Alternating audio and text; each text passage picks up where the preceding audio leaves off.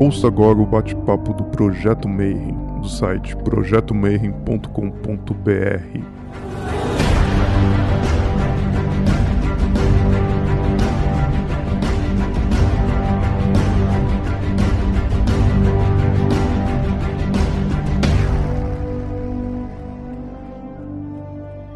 Bom dia para você que é de bom dia, boa noite para você que é da boa noite, boa tarde se você acabou de receber mais uma notificação e está vindo para assistir mais um bate-papo Mayhem. E hoje a gente vai falar de oráculos, de cartomancia e de baralho cigano. Vocês estão acostumados a gente falar muito, muito de tarô, mas o tarô não é o único método divinatório com cartas, né? Existe também o baralho cigano, né? A gente já teve aqui, já conversou muito com a Carla, mas hoje a gente vai falar com a Yennefer, que ela não só trabalha com cartomancia e baralho cigano, mas ela também fabrica perfumes, tatueta. Eu não vou queimar a pauta, mas é muito bacana. Então hoje a gente vai falar um pouquinho então sobre cartomancia, né? Então, antes de mais nada, boa noite, Jennifer, como é que você tá? Boa noite, Marcelo, tudo bem? Como vocês estão? Fico agradecida pelo convite para estar aqui hoje, tá? Falando um pouquinho sobre o meu trabalho, um pouquinho sobre oráculos também. É, meu nome é Yennefer, e eu sou cartomante, estudante de história e também trabalho com magia, lido com magia, então vários assuntos para a gente falar hoje. Minha jornada começou há um tempinho atrás, para falar bem a verdade, meu primeiro contato com magia foi em um momento, enquanto meu contato com oráculos foi em outro momento. Mas eu posso dizer que a minha primeira experiência, podem rir agora, foi com as cartinhas do João Bidu, daquelas revistinhas que vinha, então meu primeiro oráculo, né, entre aspas, foi meu primeiro contato, foi aquele. Mas oficialmente eu comecei a jogar o baralho cigano há mais ou menos quatro anos, tá? Antes do baralho cigano, eu tive um contato com as runas de Odin. Então, na verdade, o baralho cigano ele foi um oráculo assim que veio depois, por influência mesmo do, do próprio povo cigano, na verdade, né? E é isso, basicamente, apresentação. Agora a gente vai falar um pouco sobre cada parte. Então, primeiro de tudo, para a galera ter uma ideia, assim, né? O que, que é o baralho cigano? O baralho cigano, na verdade, ele é uma redução do tarô, né? A gente tem a Mademoiselle Lenormand, que ficou conhecida aí por ser astróloga, por ser taróloga, do nosso querido Napoleão Bonaparte, querido e pequeno Napoleão Bonaparte.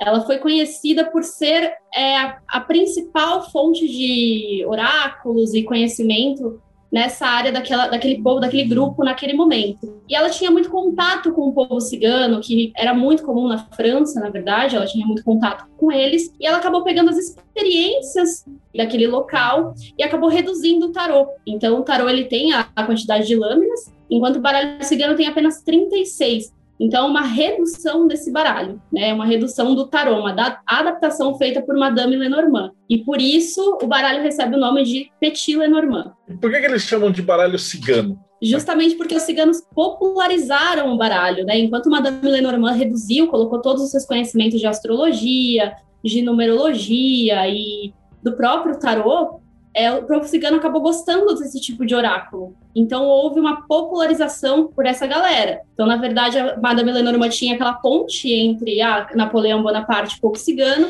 Então, basicamente, ela pegou a experiência e os ciganos gostaram e acabou levando para a cultura deles. Tanto é que, se a gente for analisar aqui, dentro das cartas a gente tem cenas muito cotidianas da época, como por exemplo a torre, né? E a gente vê o cavaleiro, a gente vê os trevos, então eram cenas cotidianas para o povo cigano que teve essa interpretação do, do baralho. O povo cigano antigamente jogava com as cartas tradicionais, aquelas cartas de truco mesmo, mas essa adaptação foi levada também, ficou popular por causa do povo cigano. Aí você mostrou a torre, mas não tem a ver com a torre do tarô, né? Os, os símbolos são os mesmos? Tem mago, louco? Como é que hum. funciona? Não, tem uma certa diferença. A torre ela tem mais ou menos a mesma representação e o mesmo significado no tarô.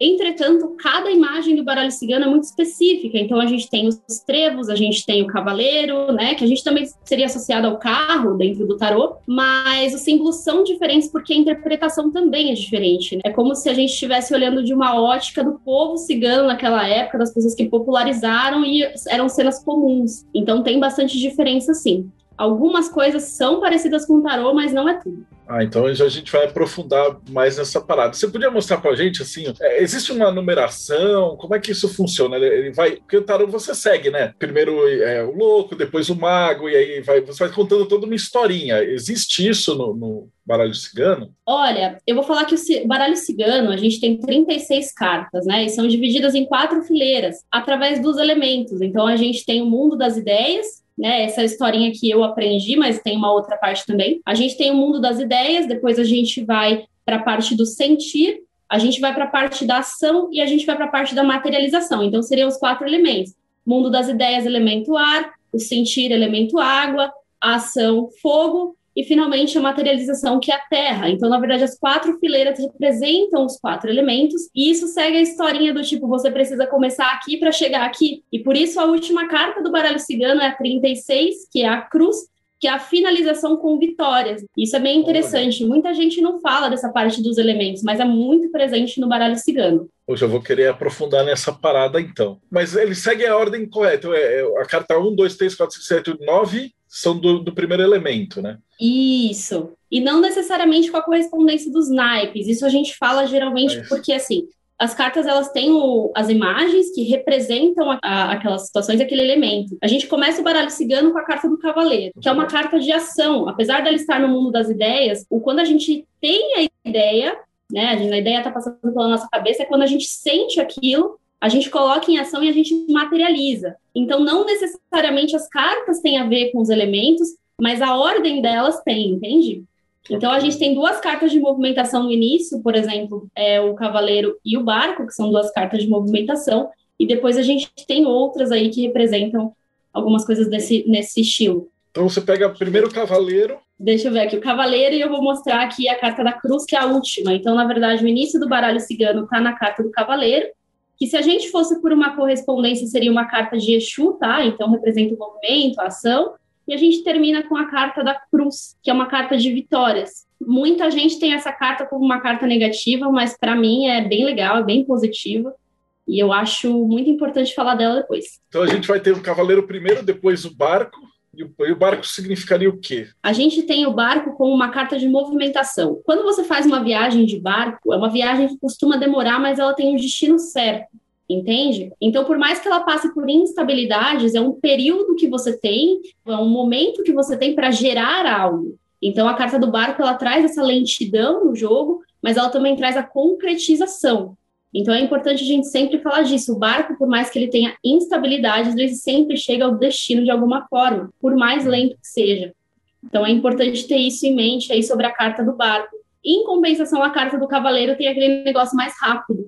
Quando as pessoas precisavam mandar mensagens, né, antigamente, elas mandavam através de um cavaleiro, porque era uma mensagem importante, a mensagem precisava chegar em algum lugar urgente. Então, o cavaleiro ia rápido para entregar aquilo. Então, a gente tem alguma, alguma noção de tempo dentro do baralho através dessas cartas. Elas vão legando. Esse no primeira, na primeira parte do ar, né? Tô separando aqui as cartas, mas enquanto isso eu vou falando. Cada carta, tá? Ela tem um naipe diferente, porque a gente tem várias escolas de baralho cigano.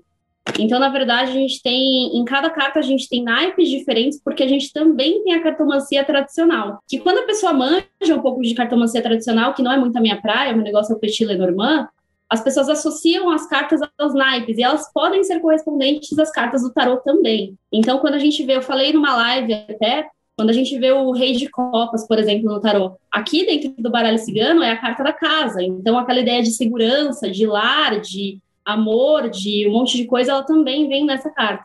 Então tem bastante correspondência aí, justamente porque foi uma adaptação.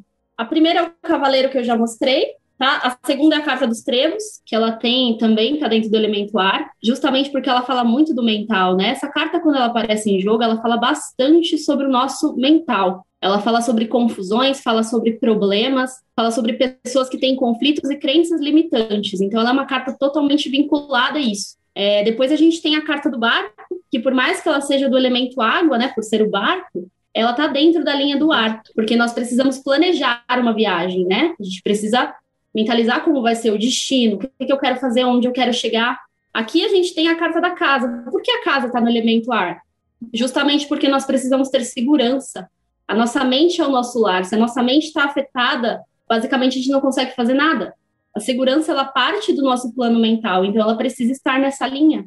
Essa aqui é a carta das nuvens. A carta das nuvens ela fala muito muito sobre nebulosidade, né? E quando a gente está confuso, parte primeiro do nosso plano mental, sempre. Então a carta das nuvens ela fala sobre instabilidade, fala sobre demora, fala sobre confusão. Então é muito importante que ela esteja nessa nessa primeira linha. Carta número 7, que é a carta mais temida, uma das mais temidas do baralho cigano, a serpente, e fala muito sobre a nossa, nossa capacidade de transformação.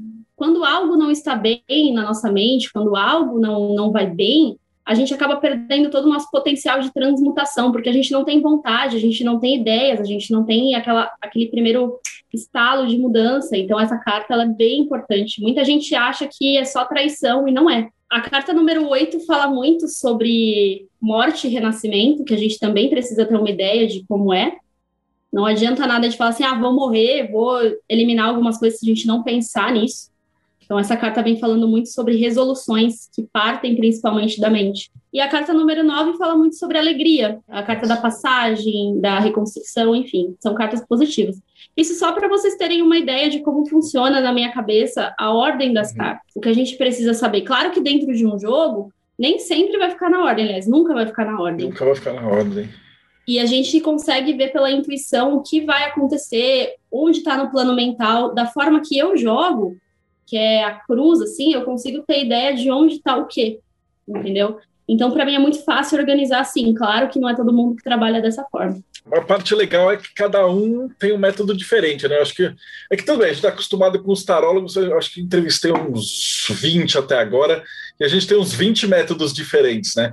Até a Neide, que ela, ela trabalha com os, o tarô egípcio, só que ela uhum. praticamente criou o método dela, do zero. Só que isso 50 anos atrás. Ela ganhou um tarô egípcio e aí ela não sabia, porque não tinha manual. E aí ela foi, foi desenvolvendo. Método, é, tem vários métodos tradicionais, tipo cruz celta. Como que funciona na cartomancia? Por exemplo, a gente tem alguns métodos legais dentro do, do Petit Lenormand. Tem a cruz celta, que inclusive é usada no tarô, mas a gente também tem um método chamado magia cigana. São 21 cartas que a gente coloca na mesa, assim, direto, e elas contam exatamente a historinha que você falou. Então, a primeira, ah, fulano, tal, tal, tal. Se você vai lendo, quando você ganha prática, quando você adquire experiência, você vai lendo como se fosse uma frase mesmo. Então, vem 21 cartas sobre um assunto, vai sair uma coisa muito completa para a pessoa, do tipo, olha, isso acontece isso, porque isso, isso, isso, vem aqui, tal, tal, tal, tal, tal. Você vai lendo aquilo como se fosse uma frase. Então, os métodos, eles são, são legais para quem está iniciando, Hoje em dia, eu confesso para você que eu não utilizo mais nenhum desses, exceto a cruz, que não é bem uma cruz celta, né? São cartas assim, em formato de cruz, mas não é aquela tradicional que a gente conhece, né? Então, são vários e vários métodos. Ah, que massa. Eu ia passar, mas eu tô com uns quatro caras perguntando assim: não, pede para ela falar dos outros naipes também, do, do, ar, da água, das, das outras cartas. É, eu vou separar bonitinho aqui, mas eu vou explicar mais ou menos o porquê cada coisa é o quê né? Porque uma, eu fiz até um texto sobre isso não cheguei a postar, mas eu falo bastante sobre a necessidade de organizar a nossa vida. O baralho ele funciona como uma bússola e quando a gente tem conhecimento dele, a gente usa para organizar a nossa vida. Então, para isso eles precisam estar em concordância. Então, do tipo, a gente tem todos os elementos, cada elemento representa algo, e é isso que eu quero fazer pra, na minha vida. Quando uma pessoa chega sua, na sua mesa para falar com você, para falar com o seu oráculo, ela quer organização, ela quer que você saiba o que está fazendo.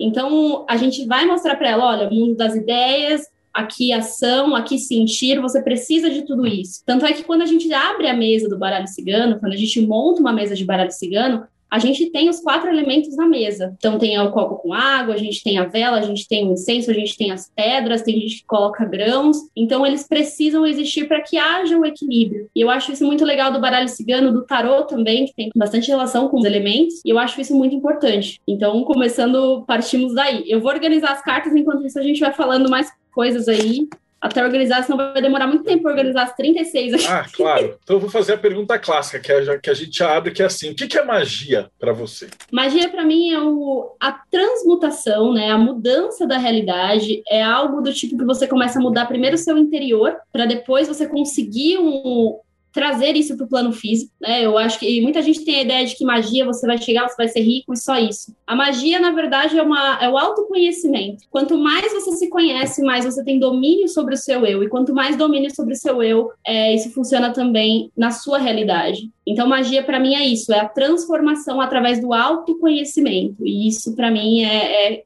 de praxe. Eu acho fantástica essa posição, porque muita gente acha que é só bens materiais, é só no plano físico, quando na verdade começa aqui dentro, no eu. E isso para mim é magia. Vocês fazem altares também, você trabalhou. É, isso veio depois, você começou a trabalhar primeiro, foi estudando, de, de onde que veio a ideia de fazer os perfumes? É que eu ia seguir, né? Eu tô com anotações que o Rodrigo passou, mas aí já que você ia falar do altar da água, aí depois a gente fala do perfume, depois você vai falar do fogo. Na verdade, eu comecei a ter o meu altar cigano depois que eu fui para Umbanda que aí eu comecei a trabalhar com os meus guias, tal. apesar de que os ciganos, hoje em dia, eu entendo que eles não têm quase relação com a Umbanda. Isso foi uma mistura que ocorreu aí, e as pessoas, os ciganos que trabalham na Umbanda, eles são ciganos espirituais que escolheram estar ali, mas você não precisa ser um bandista para trabalhar com o povo cigano, para ter o altar do povo cigano, né? Isso rola. Então eu comecei a ter meu altar aí, descobri quem era minha cigana, vi o que estava acontecendo, montei as coisas de acordo com o que ela queria, e hoje eu trabalho com ela, fica ali, a gente faz a manutenção de altar, rituais, enfim, é bem legal trabalhar com o povo cigano, é uma energia bem leve, bem gostosa. Você incorpora também? Eu incorporo, mas hoje em dia é raro. Quanto mais a gente conhece deles, menos é, é, não tem a necessidade da incorporação direta, sabe? Eu acho que a incorporação é algo que ocorre, é natural, só que não é obrigatório para você trabalhar bem com uma entidade. Quanto mais você conhece deles, menos incorporação você você tem, você permite. Eu sei disso porque quando eu comecei, eu incorporei, respirou, tá incorporando, entendeu? Era muito desregrado. Hoje em dia é muito difícil, faz mais de um ano que eu não incorporo a minha cigana. E a gente se comunica aqui, sempre. O pessoal perguntando, ah, por favor, fale dos naipes. E elas têm, têm uma pegada, né? Porque você estava falando do cavaleiro, né? então você tem alguns, os outros elementos estão permeados dentro do ar, né? Sim. Essa parte eu acho fascinante. E não tem aquele detalhamento que tem no tarô, né? Eu, eu já li no lugar que, por exemplo, a flor é a flor. Então não importa se tem um cara desenha e fala assim, a flor tá vermelha, outro cara faz as flores amarela, não interessa, né? Pode ser qualquer carta, é, é... qualquer flor é Isso. é flor. Né? Ou é que nem, por exemplo, no louco, que você tem lá a trouxinha, e aí o cara fala assim, ah, tem o cachorro, porque o cachorro significa isso, etc, etc, etc. Não tem no, no, no baralho do Lenormand, não, né? Você não tem assim, tipo, a flor tem um detalhe que significa tal coisa? Os baralhos eles são interpretações da pessoa que está lendo. Por exemplo, eu estou lendo aqui, para mim uma carta vai ter um significado, para outra pessoa vai ter outro. Isso muda de acordo com os baralhos também.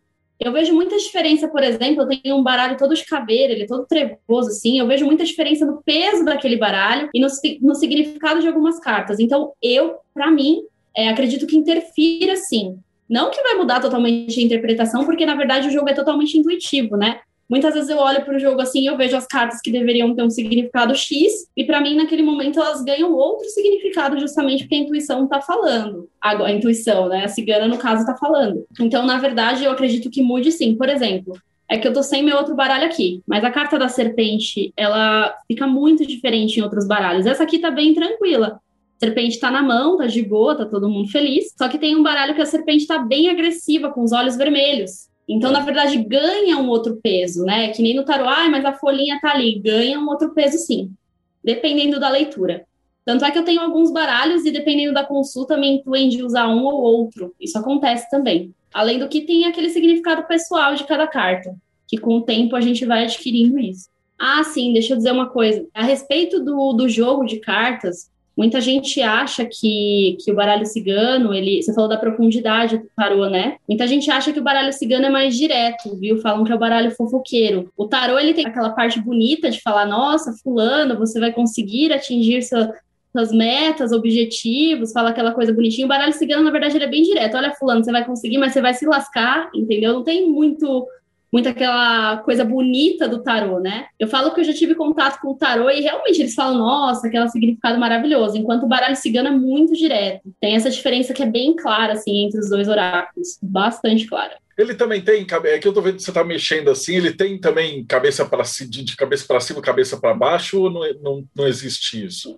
Não, muitas pessoas jogam com essa. Eu, na verdade, não acho isso legal nem no tarô, né? Isso para mim. Mas o baralho cigano, ele não, não tem dessas. Não tem dessas. Não é porque tá invertido ou não. Na verdade, as cartas, elas, elas têm a parte negativa e a parte positiva, e, entretanto, isso é muito mais intuitivo. Eu falo que o baralho cigano, ele é extremamente intuitivo. Diferente do tarô, que tem muito, muita técnica. Não que o baralho cigano não tenha técnica, mas o, ele é bem mais intuitivo. Então não tem essa, essa questão de cabeça para cima, carta invertida, ah, o urso invertido é uma coisa. Não, não tem. Ah, eu acho importante falar de uma carta aqui que eu abri, que é a carta 10, né? Que ela é o início da, dos sentimentos. Essa carta ela fala muito sobre cortar coisas que estão te atrapalhando emocionalmente. Primeira carta do, do, da questão dos sentimentos, das emoções, né? Cortar aquilo que não faz bem. Você não consegue iniciar algo você não consegue fazer algo com maestria se você não corta aquilo que te prejudica.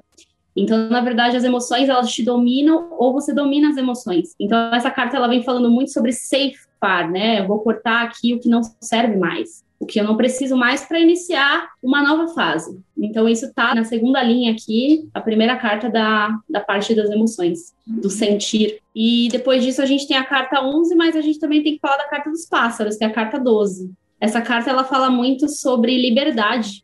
Então você pode analisar a sequência ali, a gente teve toda a parte de encerramento, aqui o corte das emoções e aqui a liberdade. Ninguém consegue sentir verdadeiramente quando não existe liberdade. A gente precisa ter liberdade de sentir, liberdade de se expressar, fala muito sobre expressão, né? Os pássaros, eles costumam seguir a vontade deles, é, a necessidade, no caso, de fazer aquela migração, para um outro lugar num, num, período do ano. Então, na verdade, essa carta vem falando muito sobre isso. E eu acho muito válido a gente trazer isso para jo os jogos, para a vida das pessoas. Eu vira e mexe posto o significado de algumas cartas que muita gente não enxerga. Muita gente olhar para os pássaros e falar, ah, é pássaros, legal. Tá. Muita gente associa a casos extraconjugais. Para mim, não significa isso. Então, tem toda uma, uma linha de raciocínio aí, bem bacana. Carta 16 é uma carta. Eu vou falar sobre essas duas, tá? Essa carta aqui é uma carta muito temida, a carta 15, ela também tá nessa linha. Ela é uma carta muito temida, mas ela expressa pra gente, primeiramente, a nossa força de vontade. O urso mostra aquela agressividade, aquela pessoa que tem aquela ação, aquela força de ação interna, mas que muitas vezes se expressa de uma forma errada. E junto com a carta 16, quando elas vêm assim seguidinhas, elas trazem a necessidade de direcionar as emoções para que você faça as coisas da forma correta. Qualquer tipo de sentimento que está desgovernado, ele vai te trazer problemas. Então, essa combinação, que são cartas seguidas, falam exatamente sobre isso, exatamente sobre o controle das emoções, a necessidade de controlar. Bem bacana. Se tiver alguma pergunta sobre essas cartas. É, já tenho aqui, que a gente falou de ar e de água. Daí eu ia falar que quando que você começou a ver os perfumes mágicos? Também, como é que é ah. essa pegada? Porque tem, tem a é, Gruta da Feiticeira, né? É a... A empresa. Que, que acho que foi da onde a gente te, é, pegou contato, o teu contato, né, com, com, o Diego, com o pessoal, que vocês fazem o, o o Diego fez para mim a tábua de, de Enochiano é maravilhosa. E o teu trabalho também é lindo, assim, a, a dedicação que vocês Obrigada. têm de, de, fazer as coisas douradinho e tal. Você tem alguma. Mostra pro pessoal. Eu vou mostrar a primeira é. tábua de Lilith, né? Que eu estava é, fazendo, estou fazendo. O, o, o trampo que vocês fazem é maravilhoso, assim, o, tipo, o cuidado e o detalhamento e tudo é, é legal. Explica um pouquinho pra gente. O pessoal te contrata e fala assim: ah, eu preciso de um altar, você já tem mais os altares prontos. Como que funciona essa interação? Na verdade, a ideia da Gruta da Feiticeira é personalizar o altar das pessoas. Por quê? Cada pessoa tem uma energia, cada pessoa tem uma vibe, cada pessoa enxerga a divindade ou entidade de alguma forma. Então, padronizar um altar, do tipo que nem as pessoas, ah, tem que ter isso, isso, isso, tudo bem, a gente tem elementos básicos de cada divindade, mas a ideia da Gruta da Feiticeira é personalizar o altar. Por isso que normalmente quando eu posto o produto, eu sempre falo da possibilidade de mudança e sempre falo também que a pessoa pode escolher como ela quer, né? E eu acho que é isso que traz magia para o trabalho trazer a energia da pessoa, da entidade com a qual ela trabalha para a arte. A arte é uma expressão, né? O que traz aquilo da pessoa, o que traz a vida da pessoa. Então eu acho legal padronizar, bem legal mesmo. Fantástico. Ah, falando sobre essa tábua de Lilith aqui, inclusive, ela foi para uma cliente. Normalmente eu não coloco glitter nas, nas tábuas. Mas ela disse que queria com glitter, a expressão dela eu achei legal e fiz. Ah, tem muita coisa que vocês trabalham, Hecate, Lilith. Teve alguma escolha, algum motivo para escolher essas deusas ou a outra deusa? Você segue algum panteão? Na verdade, hoje em dia eu trabalho com os meus Exus. Eu trabalho com o seu Exu Caveira e Dona Dama da Noite, dentro da linha de esquerda. Eu presto culto a Lilith, hoje em dia, faz, vai fazer um ano agora. E trabalho também com o povo cigano. Então, essas são as, as vou dizer, as entidades fixas, né? As pessoas que ficam, as entidades que ficam aqui na minha esfera. Claro que se, por exemplo, ah, preciso de fazer um trabalho porque tem uma entidade específica que faz tal coisa, a gente faz também, não tem problema, eu faço para mim. Então eu não tenho muita limitação assim. Claro que tem quem eu cultuo, Lilith, os Exus e o povo cigano. E no caso de Lilith foi um encontro que eu não tenho nem como descrever, foi muito muito interessante, muito forte. Não tenho nem como tirar da minha vida, não quero. Ela é maravilhosa, apesar de muita gente passar a imagem errada dela, né? Eu acho isso sensacional. Às vezes eu fico acompanhando você. O Diogo coloca os negócios do Paimon também, que é o Lindo dele. E você coloca os da Lilith. Então, é uma coisa assim fantástica. É, o Rodrigo está é perguntando como é que foi esse encontro com Lilith? Se você pode falar. Posso. Na verdade, assim, é, eu fiz uma live com uma pessoa sobre um assunto de magia, uma pessoa que, inclusive, eu não tenho mais nem contato hoje. E eu já conhecia Lilith, né? Mas não, não com a intensidade de hoje. Tipo, não era Lilith, ah, tinha uma divindade, tinha ideia de quem era, porque eu estudo história, a gente tem que estudar mitologia. Então, Lilith, para mim, era aquela imagem pronto. Mas depois que eu fiz essa live, comecei a, a ver sobre, a ler sobre, eu tive alguns sinais muito claros de que ela queria trabalhar comigo de alguma forma, de que, que ela queria entrar na minha vida. E eu fui chegando de, de boa, né, de mansinho, porque ninguém entra na sua casa sem bater, por exemplo. Aí eu fui fazendo algumas ofertas, pedindo alguns sinais, falando algumas coisas, até que chegou o ponto de, olha, vamos trabalhar. E hoje eu trabalho com ela faz quase um ano, como eu falei, vai fazer um ano em agosto, e eu gosto muito. É uma entidade de extremo poder, assim, uma divindade de extremo poder, mas muita gente insiste em limitar a Lilith à parte sexual apenas, né? É o que eu falo, ela pode ter isso, mas ela não é só isso. Muita gente limita Lilith de uma forma que eu falo, cara, não tem sentido. Porque em quase um ano de culto, ela mostrou várias faces dela, coisas que inclusive trazem o poder pessoal mesmo, e o poder pessoal não tem nada a ver com sex appeal, e sim com o autoconhecimento, com processos alquímicos, enfim. Então, tem todas essas questões de Lilith que muita gente não trata, e eu acho que seria bem interessante se as pessoas falassem mais sobre. Ah, eu achei uma carta aqui que eu acho que vai ser legal pro pessoal, que é outra carta temida, tá? Antes de eu embaralhar tudo. É a carta 14, também está na, também tá na linha das emoções, tá, gente? E ela é uma carta que representa a nossa astúcia de lidar com as coisas. As cartas ruins estão na água. No tarô, as cartas ruins, o pessoal costuma falar que está no ar, né? Nove de espadas é. ou dez de espadas, são, são os piores. Aí estão todas na, na água, interessante. A isso. maioria. Porque, na verdade, se a gente for parar para pensar, depois do nosso mental, que não está, quando não está bem, os sentimentos, quando eles estão fora do controle, eles acabam sendo extremamente prejudiciais. Essa é a realidade. Eu acho que essa linha fala muito sobre dominar os sentimentos, dominar a vontade, conduzir as coisas da forma correta. Porque a raposa, por exemplo, ela nunca fica fora, é, muito longe da presa. A raposa, ela sempre está muito perto da presa. E ela precisa se controlar e observar aquilo. Ela não pode ir no impulso, porque se ela for no impulso, ela vai, ela não vai conseguir. Entende? Então, acho que direcionar as emoções. Por isso que eu falo, não sei se foi você que falou, mas alguém falou em live que todo mundo que pratica magia precisaria de terapia, justamente para trabalhar o mental e as emoções, que é onde a gente acaba pecando.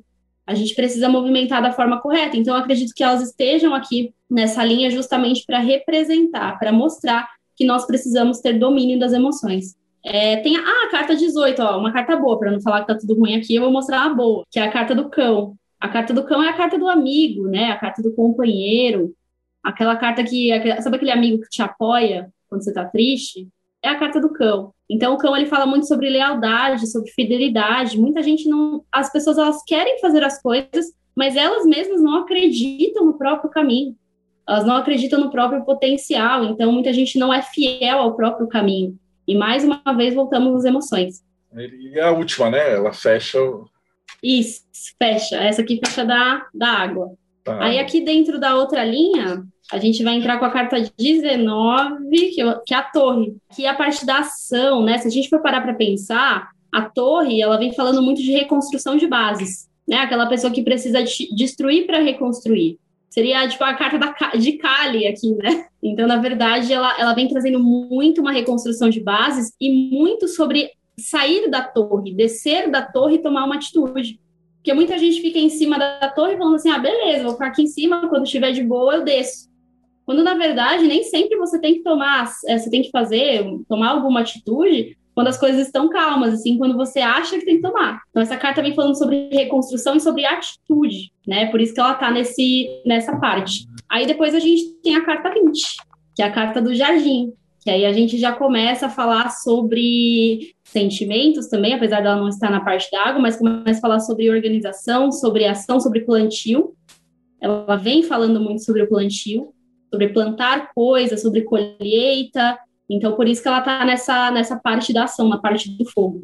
Você pode ver que as imagens não têm nada a ver com os elementos, né? Bem, bem legal isso. E eles estão meio misturados. Você tem um pouquinho de água no fogo, um pouco do fogo na água, um pouco da outra carta. Eu achei uhum. fascinante. Assim, antes de, antes de eu conversar com a Carla, eu achava que, putz, esse Baralho de Cigano era, tem nada a ver com o tarô. O tarô é master e tudo. Mas é, essa pegada de vocês de aprofundar e contar a história e tal eu acho que o pessoal devia respeitar mais né, o Lenormand, como, não como se fosse uhum. uma irmãzinha menor do tarô, mas como uma, uma parte separada, um oráculo que é realmente profundo, né? Exatamente. É que, na verdade, as pessoas, elas conhecem Baralho Lenormand como fofoqueiro, né? Porque ele realmente é, não vou falar para você que não é. Mas ele tem muita história ele carrega muito poder. As pessoas que sabem usar muito bem o Lenormand, elas conseguem destrinchar qualquer coisa, porque o Lenormand ele é muito direto. Ó, a carta representa tal, eu sei disso, isso e aquilo, então não tem muita, é, é como que eu falo, poucas ideias, né, no baralho Lenormand. E tem toda uma história, tem toda uma egrégora aqui, tem, tem um monte de coisa que as pessoas deveriam levar em consideração e não consideram, justamente por, por ser um oráculo popular, entendeu? Claro. Então, do fogo, qual que você acha que são as mais expressivas, assim, umas duas, três para a gente falar? É claro, a gente não vai falar uma por uma por uma de tudo, senão a gente vai ficar aqui a. Aqui não, 30... é o, não, é o, programa do Vilela que a gente vai ficar quatro horas e meia, né? Imagina, é mais para o pessoal ter uma ideia e falar assim, pô, quais são as mais, as mais importantes, quais são as mais legais, as que você curte mais, Vamos as que mais aparecem, né, que o pessoal vai, vai se consultar. Tem uma carta aqui dentro dessa linha que eu acho que é uma carta importante, que todo mundo tem medo, e eu acho certo temer. É, mas res, não temer, mas respeitar, que é a carta dos ratos. Só que essa carta ela representa a ação negativa. A pessoa que rouba, não necessariamente no sentido físico, mas pode estar falando de roubo de energia, pode estar falando do roubo de conhecimento, é daquela pessoa que toma realmente atitudes erradas, ações erradas, a pessoa age errado. Toda aquela força que ela poderia estar concentrando numa ação para favorecer, ela está aqui. Então fala muito, muito, mas muito sobre roubo de energia. Tomar cuidado com, com agir demais, por exemplo, ah, eu, tudo bem, você tem que tomar, tem que ter a sua ação sempre, mas se você se esgota, você não consegue fazer mais nada. Então, dominar isso, agir da forma correta, sem, se, se centrar, e a gente volta para a parte do sentimento. Por isso que a primeira, a segunda linha, que é a linha dos sentimentos, ela tem que estar em ordem. Uma não existe sem a outra. Se o mental está tá desregulado, o sentimento age errado, se o sentimento está errado, a ação vira uma droga. E, não, e se nada disso existir, não existe materialização. Entendeu? Então, na verdade, tudo tem que estar alinhado dentro do jogo. As pessoas elas precisam entender isso. E essa carta que ela é ela é negativa, mas ela traz um ensinamento bem legal. Agora eu vou falar um pouco sobre o elemento terra, que eu acho que, que, essa carta que ela vai representar bastante, a parte da materialização, que é a carta do sol. Ela é bem parecida com a carta do tarô, tá? tem bastante do, do, significado. E ela fala sobre brilho pessoal, a pessoa que realmente atingiu ali a glória, atingiu o sucesso, a pessoa chegou onde ela queria, a realização pessoal. Então, essa carta vem falando muito disso, e eu acho que ela é uma boa representação aqui do, de todo o processo, desde lá do início, que deu certo. Desde o mundo das ideias, até a parte que você sentiu, a parte que você agiu, e aqui você chegou no sucesso. Quando ela vem junto com a carta da cruz, por exemplo, que é a carta que encerra o baralho cigano, vem falando bastante sobre a pessoa que lutou, lutou, lutou, fez e teve sucesso. Então eu acho que isso aqui, essa carta, ela representa bastante a materialização. Muito. Representa bastante o último elemento aqui das fileiras. E eu tenho uma outra pergunta aqui: é, se tem uma ligação desse uso do baralho e o desenvolvimento da intuição. Se você começa, é, tipo assim, você come, pode começar a aprender o baralho sem saber nada e lendo, e aí com o tempo você desenvolve a tua intuição e aí o baralho começa a conversar mais com você. Esse foi o teu caminho. O primeiro ponto que eu acho importante é que a gente tem que ter afinidade com o oráculo. Muita gente se liga ao tarô, muita gente se liga às runas, outros ao I Ching. Então as pessoas elas precisam ter conexão com aquele oráculo. Mas se a pessoa fala assim, ó, eu quero aprender o baralho cigano, eu acho legal, existem as técnicas, né? A gente tem várias escolas de baralho cigano, no sentido de países mesmo, as cartas elas têm diferenças em diversas escolas de, de baralho. Entretanto, o que, que acontece? Existem as técnicas que são padrão, então a pessoa pode aprender sim, e isso pode ser uma ferramenta para o desenvolvimento da intuição. Quando eu comecei a jogar, eu comecei é, sendo instruída pela minha cigana, claro, então eu aprendi muita coisa com ela. Entretanto, eu fiz cursos depois, procurei, eu li, entendeu? Então, nada impede, mas é uma excelente ferramenta para o desenvolvimento da intuição, assim como qualquer oráculo, né? Você está conversando ali com o seu eu, porque tudo que você enxerga aqui é um arquétipo, e um arquétipo está no seu subconsciente. Então, você vai associar aquela imagem a um sentimento e aquilo vai fazer sentido para você.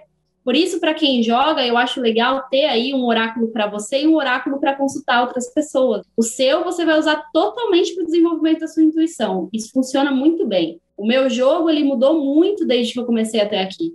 Isso a gente vai aprendendo, é muito possível sim. Tem problema nenhum, na verdade. Apesar da técnica, é uma excelente ferramenta de desenvolvimento da intuição. Maravilha. Tem uma pergunta do Celso. É, as cartas são usadas em magia para mudar uma situação ruim para uma situação boa? Tipo, o cara vai te consultar, ele coloca lá, as cartas tá tudo zoado. É, você consegue fazer a magia com as cartas ou não? A carta só vai te informar. Com o tarô, você tem aquela magia do tarô, por ser o portal da cabala, etc. Tal. Você achou uma carta ruim, você pode pegar uma carta boa e pôr por cima e firmar as velas e fazer o ritual usando as cartas como portais. Isso é possível no, no baralho cigano também? Totalmente, totalmente. Eu já fiz isso, já usei cartas do baralho cigano para fazer rituais, tá? Isso é totalmente possível, porque na verdade, aquela imagem, aquele oráculo com o qual você trabalha, é realmente de onde você partiu, é o que você associa como algo bom, como algo legal. Então, por que não utilizar isso no ritual? Principalmente em rituais com o povo cigano, isso é muito legal, isso puxa energia da egrégora. Por exemplo, eu gosto muito de usar a carta do sol em rituais ciganos, a carta do coração. Eu gosto muito de usar, por exemplo, a carta dos peixes, né, que é uma carta de abundância financeira. Então você pode sim utilizar as cartas do baralho cigano, do Petit Lenormand, em rituais sem problema nenhum. Desde que esteja, não seja um baralho que você usa para consulentes, né? Você pode usar um baralho que é seu para os seus rituais, numa boa. É, uma outra pergunta aqui, como que é o processo de confecção de perfumes? Olha, é um processo muito legal, porque na verdade os perfumes eles são. Eu não confecciono todos, alguns eu desenvolvo com a minha perfumista, como por exemplo os de Lilith, a gente desenvolveu em conjunto, né? Mas eu fiz recentemente o da Dama da Noite, que é da minha pombogira. Então, na verdade, sempre vem aquela intuição, tipo, ah, eu quero aquilo, ah, eu quero aquilo outro. É diferente de você estar fazendo um perfume comercial. Eu não vendo um perfume comercial, eu vendo um perfume mágico, é que tem alguma força de alguém então, na verdade, a intuição sempre vem me guiando quando não tem os oráculos e tal. Então, a gente vê, fala, ela conversa, ou a entidade X conversa, ou às vezes já aconteceu, por exemplo, de estar tá aqui fazendo alguma coisa para uma outra entidade, a outra chega e fala assim: não, isso é meu. Então, o processo é meio louco, tá, gente? Parece que a gente está maluco, mas hum, talvez esteja, mas a ideia não. Eu achei massa. Assim, e cada um dos. Do, voltando de novo, tem uma outra pergunta. Assim, cada um dos quatro elementos tem uma carta que é boa. e aí você poderia utilizar, por exemplo, como no tarô, que você usa os ases para fechar ali um.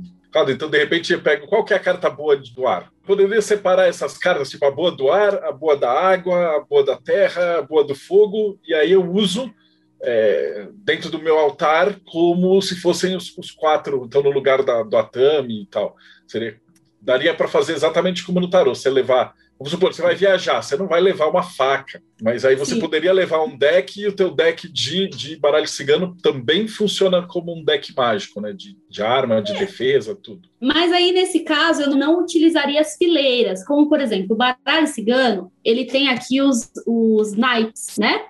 Ele tem a correspondência da carta. Então, isso aqui é um, é um de copas, por exemplo. O que, que acontece? Você pode pegar através dos naipes, que corresponde, você também pode pegar através das fileiras, apesar de que, assim, eu não uso dessa forma.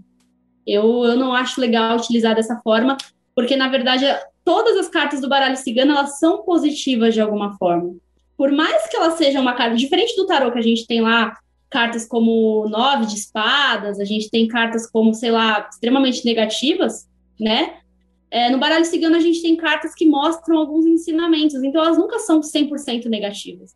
Então não dá para falar assim, vou pegar a boa daqui, a boa, porque todas são boas. A carta do caixão, por exemplo, muita gente fala assim, ah, é horrível essa carta, que nem a carta da morte no tarô, todo mundo tem medo. Mas é uma carta de renascimento, então, por exemplo, em rituais que você precisa de algum tipo de mudança de ciclo, a carta do caixão ela não vai ser negativa, entendeu? Por isso que eu acho que esse método talvez não seja tão eficiente para esse tipo de magia. Eu, assim, dentro da minha visão do que eu faço. Fantástico. Outra pergunta: como que é o processo de fazer um altar para outra pessoa nesses tempos de pandemia, onde está todo mundo distanciado? Então, na verdade, assim, a gente sempre tem o contato pelo WhatsApp, a pessoa me fala o que ela quer, né? Ah, eu quero isso, eu quero dessa cor, eu quero desse jeito, como, por exemplo, eu já fiz altares de Lilith com a Lilith toda vermelha, e já fiz altares de Lilith com a Lilith preta, com a serpente vermelha. Então a gente conversa muito assim. E outras vezes, quando é uma entidade com quem eu tenho ligação, tipo Cigano, Lilith, Pombogira, sempre vem uma intuição e eu pergunto: Ah, Fulano, eu posso fazer desse jeito? Você acha legal? Porque normalmente, quando vem intuição, eu sei que a pessoa vai gostar, vai querer. Então, na verdade, sempre rola uma conversa sincera. Eu pergunto qual é a maneira de culto da pessoa, porque cada um vê a entidade de uma forma, não adianta. Se eu chegar para uma pessoa, ah, como você vê os ciganos? Ah, dá um banda. Então vai ter lá toda uma, uma questão em volta, diferente de um altar independente. Ah, eu quero para o cigano do deserto. Beleza, monta para o cigano do deserto. Então, acho que a conversa e a intuição, elas sempre precisam existir na criação de altares. Agora falta aquela última pergunta, que é assim, como é que o pessoal te acha? Gente, eu estou aqui pelo meu Instagram pessoal, que é o arroba ycitara, com S. E eu também tenho o arroba Gruta da Feiticeira, que é o Instagram da loja, tá? É, e também tem o meu Facebook, que é Yennefer Citara. Aí vocês conseguem me achar por esses três canais aí, além do meu canal no YouTube, que é um canal de cartomancia. Fala alguma coisa de magia, mas lá tem uns videozinhos de tiragens, bem legal, assim, para quem, quem quer conhecer. Tá como Gruta da Feiticeira também. Ah, maravilhoso. Eu vou deixar, depois você me passa todos esses links para que você que está assistindo, tá aqui na, na, descrição do vídeo, tem, tem todo o link para você achar. E para a gente fechar com chave de ouro, com a, com a cruz, que conselho que você daria para alguém que está começando agora na magia? Né? A gente vê muito pessoal novinho que entra assim, aí o cara vai no Facebook, tá meio perdido, né? Como é que o cara, o cara não cair nas, nas garras dos jovens místicos? falar para você que quando eu comecei no caminho da mão esquerda, eu tive algumas referências que não foram tão legais, tá? E eu tive problemas aí em alguns aspectos. Então, sempre analisar o trabalho da pessoa, como ela trata as outras pessoas, que eu acho fundamental. A pessoa que trata mal outras pessoas, ela não, não tem caminho mágico, já começa por aí, porque a gente acaba primeiro, quando a gente aprende magia, a gente acaba primeiro aprendendo a respeitar todo mundo. Eu acho que é o primeiro ponto, o Marcelo vai concordar comigo. Analisar sempre o trabalho da pessoa, sempre como a pessoa trata outras, sempre buscar ali um conteúdo bom, entendeu? Tem pessoas aí que fazem conteúdos excelentes, então acho que o primeiro ponto é você ir no canal certo, tá? E não, e não acreditar em qualquer pessoa que fala, ah, eu faço isso, eu faço aquilo. Beleza, faça. Né? Muita gente fala, mas não faz. Isso é um, é um problema e pode acabar atrapalhando o seu, a sua jornada.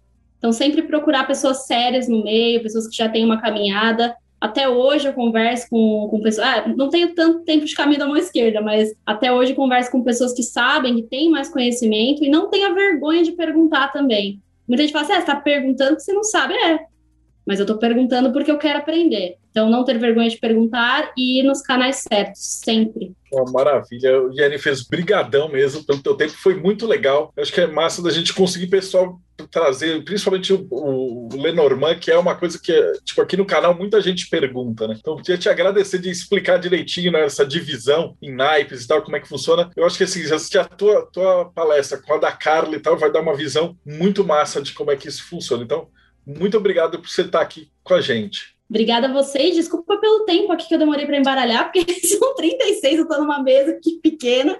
Não. Aí eu fiquei um bom tempo embaralhando, mas foi muito legal. É, gostei muito e obrigada mais uma vez pelo convite, viu? Ah, nem esquenta, foi perfeito. Então, para você que está acompanhando a gente, então não esquece, segue o canal, dá like, segue o canal da Yennefer, dá like e a gente se vê aí no próximo bate-papo Mayhem.